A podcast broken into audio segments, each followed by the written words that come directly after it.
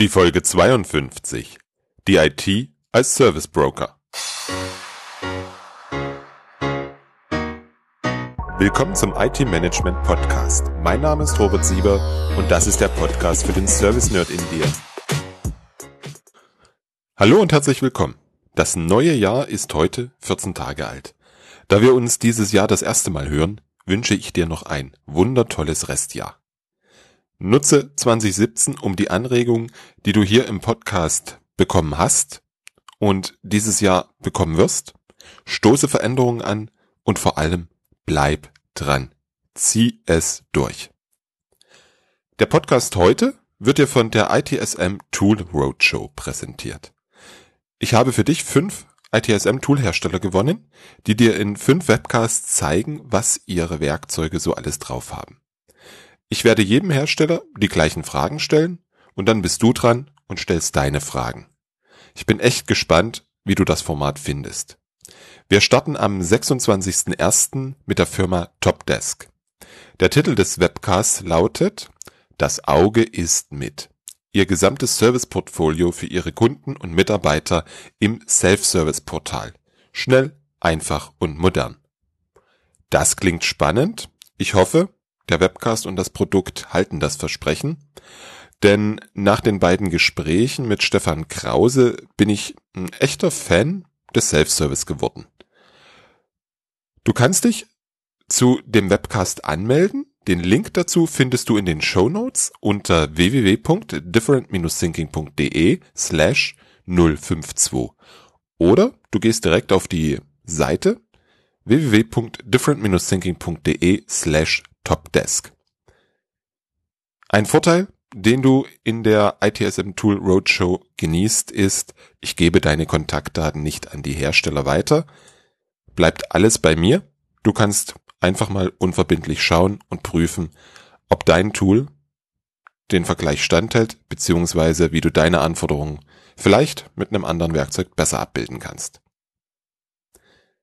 Apropos Anregungen. Was ich bei der Vorbereitung für die Tool Roadshow fast vergessen hätte, ist das SM Camp. Mein Barcamp, das Barcamp zum Thema Service Management. Eine Neuerung gibt es dieses Jahr. Das SM Camp heißt nicht mehr SM Camp, sondern es heißt Service Nerds Camp. Damit deine Kollegen in der Buchhaltung nicht komisch gucken, wenn sie die Rechnung bekommen. Ich weiß von einigen, das hat zu ein paar Verwirrungen geführt, deswegen habe ich es einfach mal umbenannt. Das Camp findet am 24. und 25. März in meiner Heimatstadt Dresden statt. Dein Ticket bekommst du unter www.servicenerds.camp oder immer noch unter www.sm-camp.org. Es gibt noch bis Ende Januar die Frühbucherkonditionen. Die Frühbucherkonditionen ein sehr schweres Wort, aber mit einer tatsächlichen Ersparnis für dich und ich würde mich freuen, wenn du die Frühbucherkondition nutzt, um dich dann in Dresden persönlich kennenzulernen. Lass uns jetzt zum dritten Teil der Serie über die Rolle der IT kommen. Ein Unternehmen kann so innovativ sein, wie es möchte, wenn es nicht in der Lage ist, die Innovation langfristig als stabiles Geschäftsmodell zu etablieren. Denn dann nutzt die Innovation nichts. Erinner dich bitte noch an die Definition von Innovation aus der letzten Folge dieser Serie. Ich erinnere mich daran nicht mehr ganz so richtig, deswegen habe ich nochmal im letzten Beitrag nachgelesen. In der Umgangssprache wird der Begriff im Sinne von neuen Ideen und Erfindungen und für deren wirtschaftliche Umsetzung verwendet. Im engeren Sinne resultieren Innovationen erst dann aus Ideen, wenn diese in neue Produkte, Dienstleistungen oder Verfahren umgesetzt werden, die tatsächlich erfolgreiche Anwendung finden und den Markt durchdringen. Damit der Markt durchdrungen werden kann, braucht dein Unternehmen einen stabilen Betrieb des Geschäftsmodells. Hm, ich spreche hier bewusst von Geschäftsmodell, vom Betrieb des Geschäftsmodells. Denn neben der IT dürfen auch andere interne Abläufe, auch bekannt als Prozesse, das Marketing, die Produktion oder der Vertrieb stabil funktionieren, stabil sein. Die IT ist aus meiner Sicht ein Rad im Getriebe. Vielleicht oder wahrscheinlich ein ganz wichtiges, aber nur eines von mehreren. Diese Betrachtung darfst du dir aneignen. Wir dürfen einen ganzheitlichen Blick entwickeln. Genau wie in einem Obashi-Diagramm. Wir dürfen verstehen, wie Menschen, Prozesse und Technik in unserem Unternehmen zusammenwirken. Diese Sicht versetzt dich und dein Unternehmen in die Lage, gute Entscheidungen zu treffen. Zum Beispiel, wenn es um die Frage Outsourcing versus Eigenbetrieb geht. Und damit sind wir dann bei der dritten Rolle der IT im Unternehmen. Die Rolle des Service Broker. Denn ein Geschäftsmodell zu betreiben bedeutet, eine IT zu betreiben. Egal in welcher Größenordnung. Und ja, ich bin mir bewusst, dass es Geschäftsmodelle gibt, die keine IT benötigen. Diese klammern wir für heute einfach mal aus. Damit sind wir bei der bisherigen Kernaufgabe einer IT-Abteilung. Da liegt in der Regel der Schluss nahe, dass wir das können und eigentlich keine neuen Skills benötigen und es so weitergehen kann wie bisher. Wie siehst du das? Um diese Frage ein bisschen zu verdeutlichen, einfach aus der IT mal herauszuheben, möchte ich für dich einen Vergleich anstellen. Möchte ich jemanden das Wesen eines Service klar machen, dann verwende ich häufig das Taxi als Beispiel. Um es jetzt hier dir drastischer darzustellen, wandle ich das ein wenig ab und nehme den ÖPNV, öffentlicher Personennahverkehr, also Bus, Bahn, S-Bahn. Übertrage ich das heute gängige Betriebsmodell einer IT auf den ÖPNV, würde, würde sich die Betriebsabteilung eines Unternehmens die Einzelteile für die Fahrzeuge direkt beim Hersteller, also dem Zulieferer der Autoindustrie kaufen. Das heißt, das Unternehmen hätte eine eigene, in Anführungsstrichen, ÖPNV-Abteilung. Und diese Abteilung hätte alle Spezialisten, Werkzeuge und Räumlichkeiten, um dann einen eigenen Bus zusammenzubauen. Dann würde die Betriebsabteilung gucken, wo überall die Mitarbeiter wohnen, wann sie anfangen und aufhören zu arbeiten. Darauf würde ein Fahrplan erstellt werden. Die unternehmenseigene Busflotte, lass dir das mal bitte auf der Zunge zergehen, die unternehmenseigene Busflotte, die zwangsweise entsteht, wenn man möchte, dass alle Mitarbeiter pünktlich im Büro sind, würde dann exklusiv nur für den Transport der Mitarbeiter dieses Unternehmens eingesetzt werden. Die Betriebsabteilung übernimmt alles selbst. Entwicklung, Bau, Wartung, Reparatur und Finanzierung der Fahrzeuge und natürlich den ganzen Betrieb. Passiert ein Unfall, gibt es eine Spezialabteilung, die rausfährt und sich um alles von der Unfallaufnahme über die Versicherung bis hin zu den rechtlichen Angelegenheiten kümmert. Und die Busse haben eine Besonderheit. Sie sind besonders breit, weil viele Menschen direkt hinter dem Fahrer sitzen wollen. Sie wissen besser als der Busfahrer, wie man einen Bus fährt und wo es lang geht. Genauso agieren die meisten anderen Unternehmen auch. Entweder sie haben eigene Busse oder bei kleineren Unternehmen eben eigene selbstgebaute Taxis. Du kannst dir vorstellen, dass die Straßen dicht sind. Zu viele Fahrzeuge, viele liegen gebliebene Fahrzeuge, und überfüllte betriebseigene Werkstätten. Und keiner kommt mehr pünktlich ins Büro. Übertrieben, sagst du? Hm, für den einen trifft es mehr, für den anderen weniger zu. Die Welt ist bunt. Von diesem Betriebsmodell bedarf es einen Wandel. Wenn wir bei dem Beispiel bleiben. Es gibt Bushersteller, die haben sich auf den Bau von Bussen spezialisiert. Noch besser. Es gibt es gibt ÖPNV-Unternehmen, die sich auf den Betrieb des öffentlichen Nahverkehrs spezialisiert haben. Es gibt Taxiunternehmen, die sich in Genossenschaften organisiert haben, um ein flächendeckendes Netz zu betreiben. Es gibt Autovermietungen, Carsharing, die Bahn, das Flugzeug und Uber. Alles Unternehmen, die sich auf Mobilität as a Service spezialisiert haben. Du brauchst heute kein eigenes Auto zu besitzen, um mobil zu sein. Du wählst den Mobilitätsservice, den du gerade brauchst, um an dein Ziel zu kommen. Du brauchst heute keine eigene IT zu besitzen und zu betreiben, um ein Geschäftsmodell mit IT erfolgreich zu unterstützen. Ja, aber ich wohne auf dem Land und der Bus fährt nur jede Stunde und ich muss 80 Kilometer zur Arbeit fahren. Ja, die Welt ist bunt. Ja, es gibt Teilbereiche, in denen kann es hilfreich sein, ein Auto im direkten Zugriff zu haben. Es selber zu bauen, auf die Idee würdest du trotzdem nicht kommen, oder? Und genau so ist es auch in der IT. Ja, es gibt Situationen, in denen ist es sinnvoll, richtig und wichtig, eigene Betriebsleistungen zu erbringen oder gar eigene Entwicklungsleistungen. Denn manchmal ist es auch wichtig, seine eigene Anwendung zu bauen und nicht auf eine Software von der Stange zurückzugreifen. Ist in der Mobilität nicht anders. Ein Rennstall wie McLaren wird keinen Wagen von der Stange kaufen. Er wird einen eigenen Wagen konstruieren und diesen auf jede Rennstrecke hin optimieren. Was folgt aus diesem Vergleich für die Frage, brauchen wir neue Skills im Betrieb? Für mich ein ganz klares Ja. Wenn du den Bus nicht mehr selber baust und fährst, setzt du auf Lieferanten, die für dich fahren und die ihren eigenen Bus mitbringen.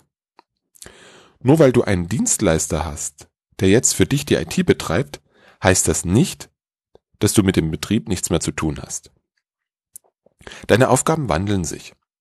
Technische Aufgaben des Betriebes werden durch die organisatorischen Aufgaben des Service- und Provider-Managements abgelöst.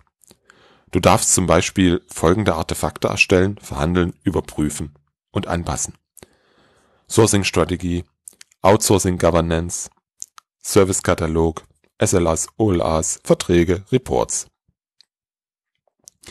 Selbst die Aufgaben in den drei Prozessen Incident, Problem und Change Management wandeln sich.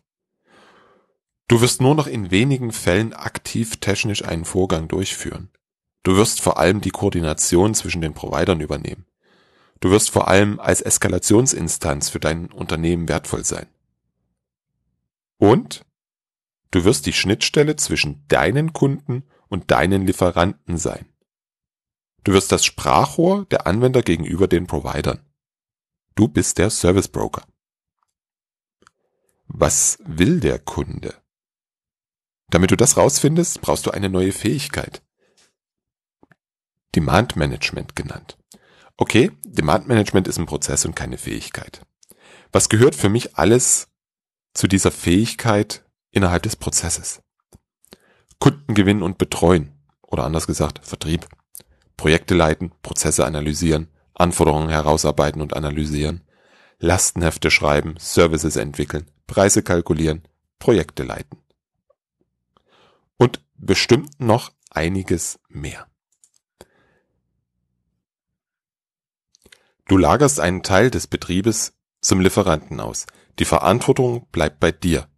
Und das ist für mich persönlich immer der schwierigste Teil.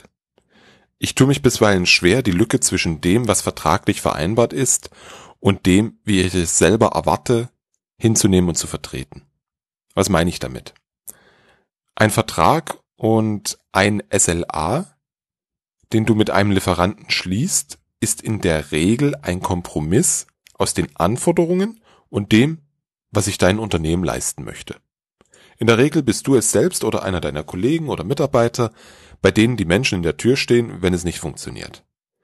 Den Menschen zu erläutern, dass aus Sicht des OLA oder des SLA noch alles grün ist, obwohl der Mensch aus seiner Sicht ein größeres Problem hat, fällt mir immer wieder schwer. Das darf ich noch lernen. Wenn du dafür einen Tipp für mich hast, wie du damit umgehst, dann her damit. Der Prozess, der dahinter steckt, ist das Provider Management. Du darfst dich um deine Provider kümmern. Du darfst sie pflegen und auch dafür sorgen, dass die Regelung der Outsourcing Governance, OLAs und Verträge eingehalten wird. Über das Thema Multi-Provider Management habe ich ein sehr interessantes Gespräch mit Carsten Bliesen geführt. Unter www.different-thinking.de slash 052 findest du einen Link zu diesem Gespräch. Und du findest dort auch die Möglichkeit, dir meine, meinen Leitfaden Outsourcing Governance runterzuladen. Ich habe in der Vergangenheit immer sehr viel Zeit in den Aufbau einer guten Beziehung zu meinen Lieferanten gelegt. Mir war es wichtig, dass der Lieferant die Gewissheit hat, dass wenn ich bzw. jemand aus meinem Team meckert oder eskaliert, dass das fundiert ist und wir einen guten Grund dafür haben. Mir war und ist der konstruktive Umgang mit Fehlern, Störungen und OLA-Verletzungen sehr wichtig. Es steht für mich immer die Frage im Mittelpunkt, wie können wir eine solche oder ähnliche Störung, Fehler oder Verletzung einer Vereinbarung zukünftig vermeiden? Also nicht auf dem Lieferanten rumhacken und sich über die lächerliche Penale freuen, sondern eine offene, freundliche und zielgerichtete Kommunikation. Der Lohn des Aufwands? Wenn es wirklich mal richtig eng wurde oder brannte, konnte ich mich darauf verlassen, dass notfalls jenseits aller Vereinbarungen und Prozesse alles getan wurde, um meinem Unternehmen zu helfen. Dafür brauchst du wieder andere Skills als für das Fahren eines Busses. Vielleicht haben die Menschen in deiner Abteilung ja schon die notwendigen Fähigkeiten oder wollen und können diese entwickeln. Soll heißen, nur weil ich von neuen bzw. anderen Fähigkeiten spreche, brauchst du nicht alle Menschen in der IT auszutauschen. Das sage ich immer wieder. Du darfst mit deinem Unternehmen schauen, welche Art von IT-Abteilung wollt ihr in Zukunft haben? Welche Aufgaben und Rollen wird diese haben? Und welche Fähigkeiten braucht ihr dafür? Aufbauend darauf kannst du den Umbau deiner Abteilung planen. Du kannst schauen, welche Mitarbeiter du entwickeln kannst und möchtest. Du kannst das mit ihnen besprechen und ihr habt vielleicht auch genügend Zeit für diesen Übergang. Und du weißt dann, welchen Teil des Betriebes oder der IT ihr nicht vom Lieferanten bestreiten lassen wollt. Die Frage, was wollt ihr selber entwickeln und oder betreiben, ist durchaus eine sehr sinnvolle Frage. Ich glaube, dass es insbesondere in digitalen Geschäftsmodellen IT-Teile geben wird, die ein Unternehmen aus den verschiedensten Gründen nicht nach außen gibt, sich bewusst für eine Eigenentwicklung entscheidet und nichts von der Stange kauft. Auch dafür wirst du die richtigen Menschen brauchen. Die hast du wahrscheinlich schon. Auch diese darfst du mit auf die Reise nehmen, denn ich glaube, dass auch diese weitere Fähigkeiten entwickeln dürfen.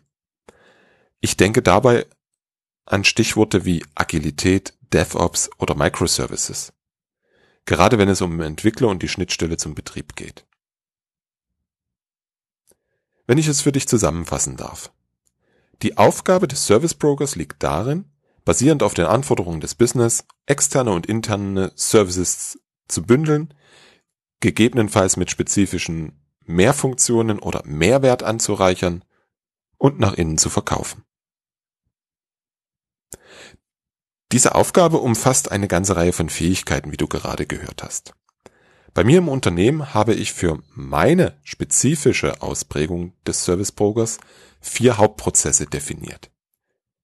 Einmal das Demand Management, also von der Idee über die Business Analyse zur Anforderung, zum Lastenheft, der Servicearchitektur bis hin zum fertig geplanten und kalkulierten Service. Der zweite Hauptprozess ist das Projektmanagement, also das Bauen des Service und seine Umsetzung, Überführung in den Betrieb. Dritter Hauptprozess ist bei mir der Service Desk. Eine Funktion, die ich momentan bewusst im eigenen Haus mit eigenem Personal erbringe. Und der vierte Hauptprozess ist das Provider Management, die Steuerung der Provider und der Qualität der eingekauften Leistung. So meine Interpretation des Service Brokers für mein Unternehmen. Bei dir würde es anders aussehen. Du darfst schauen, wie viel du von welchen Zutaten benötigst. Über die Zutaten haben wir heute gesprochen. Hast du gemerkt, welche Fähigkeiten ich bisher ignoriert habe? Alles rund um Servicearchitektur, Servicekatalog und Financial Management. Ich glaube, dazu habe ich in vielen Podcasts schon etwas gesagt, deswegen begnüge ich mich heute mit der Nennung dieser drei Stichpunkte. Damit haben wir die drei Rollen der IT besprochen. Regelungsgeber, Innovationskatalysator und Service Broker. Die Miniserie geht zu Ende ich hoffe, du hast einige Anregungen für dich mitgenommen und hast vielleicht schon etwas angeschoben. Berichte doch bitte in den Kommentaren darüber. www.different-thinking.de slash 052. Ich danke dir fürs Zuhören und freue mich, wenn du das nächste Mal wieder reinhörst.